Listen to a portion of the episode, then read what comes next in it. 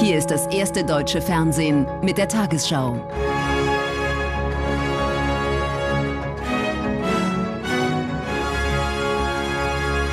Heute im Studio Judith Rakers. Guten Abend, meine Damen und Herren. Ich begrüße Sie zur Tagesschau. Der Expertenrat für Klimafragen hat die Bundesregierung davor gewarnt, das Klimaschutzgesetz zu verwässern. Hintergrund sind Pläne der Ampelkoalition, die CO2-Sparvorgaben für einzelne Bereiche neu zu regeln.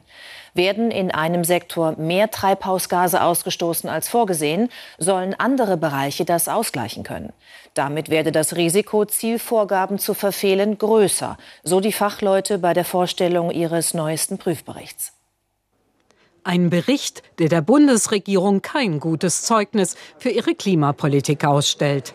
Zwar sei das Ziel für 2022 erreicht worden, so der Expertenrat, allerdings nur, weil Deutschland mit den Folgen des Ukraine-Krieges zu kämpfen gehabt habe und auch nur, wenn man alle geprüften Wirtschaftsbereiche zusammen betrachte. Wir sehen, Gebäude und Verkehr haben ihre Ziele nicht eingehalten, aber auch bei der Industrie sehen wir, dass teilweise diese Emissionsminderung nur dadurch geschehen ist, dass die Produktion aufgehört hat wegen der Energiekrise. Und insofern befürchten wir, dass im nächsten Jahr wieder steigende Emissionen zu sehen sein werden.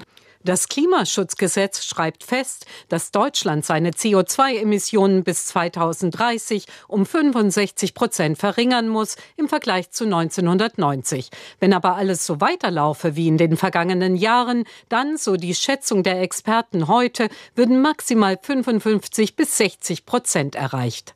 Der Rat prüft den CO2-Ausstoß in sieben Sektoren, darunter Energiewirtschaft, Industrie, Gebäude und Verkehr.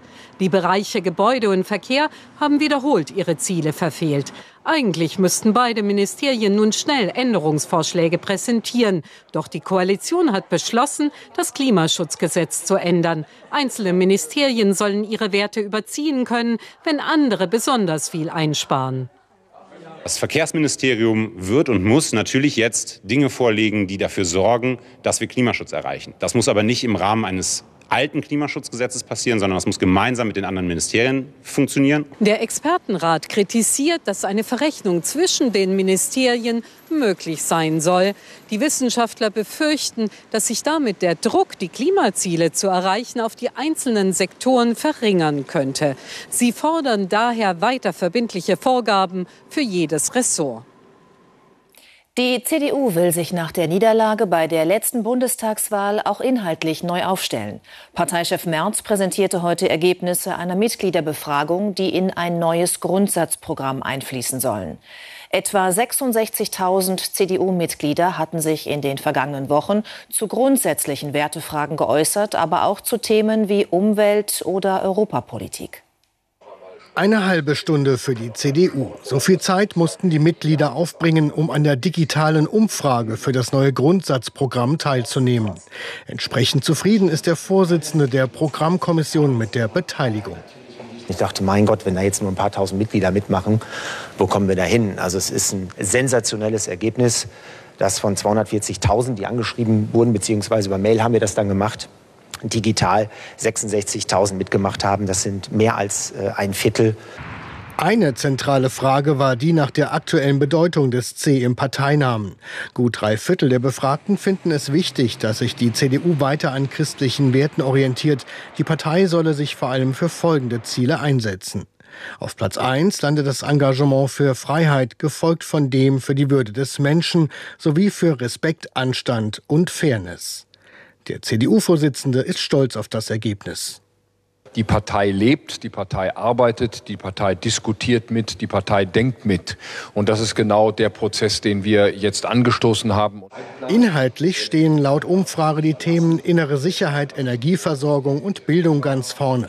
Die Mehrheit spricht sich für den Ausbau der Erneuerbaren und mehr Energieeffizienz aus, aber auch für die dauerhafte Nutzung der Atomkraft. Die Mitgliederbefragung war ein erster Schritt.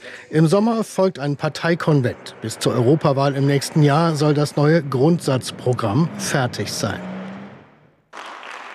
16 Jahre war sie Bundeskanzlerin. Nun ist Angela Merkel mit dem höchsten deutschen Orden für persönliche Leistungen geehrt worden. Bundespräsident Steinmeier überreichte ihr am Nachmittag im Schloss Bellevue das Großkreuz des Verdienstordens in besonderer Ausführung. Kritik an der Auszeichnung kommt von der Linken und der FDP, aber auch aus Merkels CDU. Deren Vizevorsitzender Linnemann sagte, Merkel habe beim Atomausstieg und in der Flüchtlingskrise eklatante Fehler gemacht. Die Außenminister und Ministerinnen der sieben führenden westlichen Industriestaaten haben sich klar gegen das Machtstreben Russlands und Chinas positioniert. Zwar wünsche sich niemand auf der Welt eine neue Blockkonfrontation, sagte Bundesaußenministerin Baerbock bei dem Treffen in Japan. An die Partner in der Ukraine und im Indopazifik aber gehe auch das Signal, man stehe an ihrer Seite. Es war eine Routinefahrt des Zerstörers Milnius gestern durch die Straße von Taiwan, sagen die USA. Doch was ist schon Routine, wo kurz vorher China ein großes Manöver abgehalten hat? Das ist die Begleitmusik zum G7-Treffen in Japan. Gerade hier in der Region sehe man, sagt die deutsche Außenministerin, wie China verbindliche internationale Regeln durch eigene Regeln ersetzen wolle, was die Sieben am Tisch nicht akzeptieren wollen. Wir werden jegliche Versuche zurückweisen, den Status quo durch Gewalt zu ändern. So wie beim Angriffskrieg gegen die Ukraine bereits geschehen. Seitdem unterstützen die G7 das Land, wollen das fortführen, auch im zivilen Bereich. Ein Beispiel Minenräumung. Vor allem aber wollen sie sich weiterhin nicht von Putin spalten lassen. Niemand weiß, wann der Tag kommen wird, an dem Russland endlich bereit ist, über Frieden zu sprechen.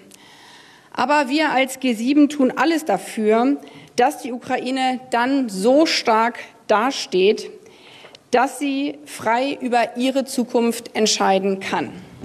Morgen kehrt im Ferienort Karuizawa wieder Normalität ein. Dann endet das Treffen in einer Umgebung, die so gar nicht zu den ernsten Themen auf der G7-Tagesordnung passen will. Lange Zeit hat die Unterstützung der Ukraine die Arbeit der G7 dominiert. Mittlerweile, und das nicht nur, weil das Treffen in Japan stattfindet, rückt das Land in den Mittelpunkt, das hier nicht mit am Tisch sitzt, China. Während die G7-Außenminister in Japan ihren Schulterschluss demonstrieren, ist Chinas Verteidigungsminister Li zu Besuch in Moskau. Bei einem Gespräch im Kreml mit Präsident Putin und dem russischen Verteidigungsminister Shoigu sagte Li, die Beziehung der beiden Länder sei besser als je zuvor und sehr stabil. Er bot Russland eine stärkere Zusammenarbeit der beiden Armeen an. Ein fester Händedruck und eine Sitzordnung, die für eine gute Partnerschaft sprechen soll. An dem inzwischen berühmten Tisch im Moskauer Kreml sitzen der chinesische und russische Verteidigungsminister Seite an Seite. Und anders als zunächst angekündigt, trifft Li auch auf den russischen Präsidenten Putin. Unter der Führung von Präsident Xi und Ihnen ist unsere bilaterale Zusammenarbeit in verschiedenen Bereichen wie Politik, Wirtschaft, Militär und Kultur aufgeblüht. Die chinesisch-russischen Beziehungen sind so gut wie nie zuvor in der Geschichte. Und wir sind mit großen Schritten in eine neue Ära eingetreten. Immer wieder veröffentlicht das russische Staatsfernsehen Bilder von Manövern des russischen Militärs sowie diese, die die Pazifikflotte zeigen sollen. Beim Treffen mit dem chinesischen Verteidigungsminister spricht der russische Präsident Putin von gemeinsamen Übungen in der Zukunft im fernen Osten und Europa, auf See, an Land und in der Luft. Ich denke, dass dies zweifellos ein weiterer Weg von größter Bedeutung ist, der die ausschließlich strategischen und vertrauensvollen Beziehungen stärkt. Russland und China haben ihre Beziehungen seit dem Einmarsch Russlands in die Ukraine ausgebaut. Nach eigenen Angaben liefert China aber weiterhin keine Waffen an Russland. Die Ukraine untersucht offenbar, ob chinesische Waffen eingesetzt werden. Bislang seien aber keine gefunden worden, sagt der ukrainische Staatssekretär für Verteidigung in einem Interview. Der Kreml-Kritiker Karamursa ist in Moskau zu 25 Jahren Haft in einem Straflager verurteilt worden.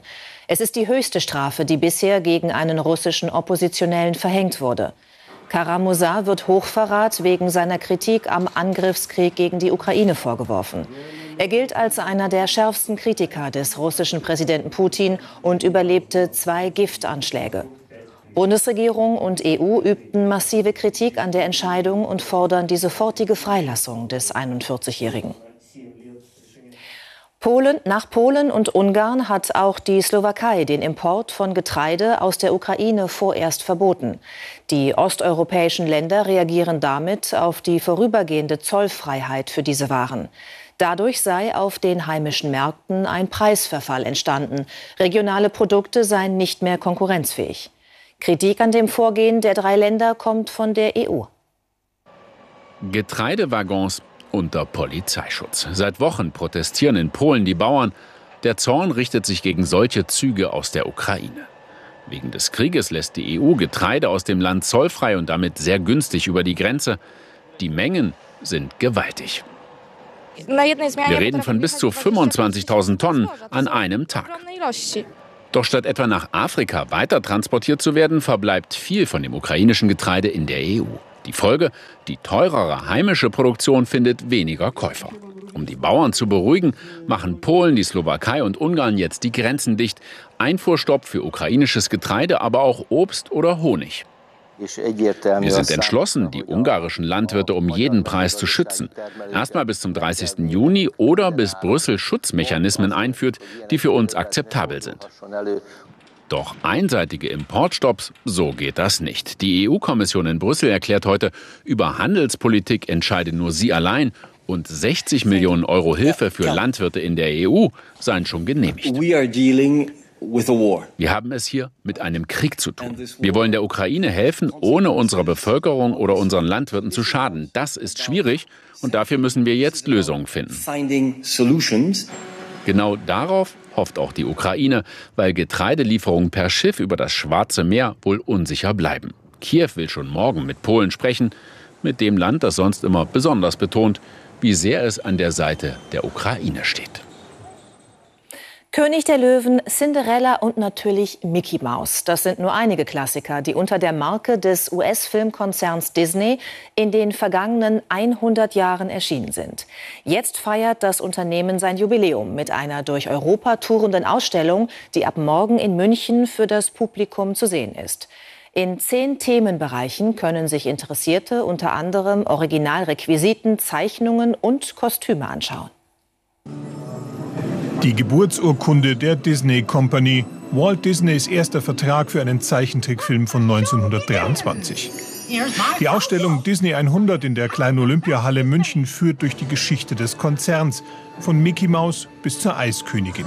Mit vielen interaktiven Elementen, Filmen, Zeichnungen und Requisiten, glitzernden Schätzen aus dem Disney-Archiv in Los Angeles. Wir wissen aus Erfahrung, wonach uns die Menschen fragen. Wenn wir also einen Film oder eine Attraktion im Freizeitpark ansehen, dann wissen wir, worum wir bitten müssen.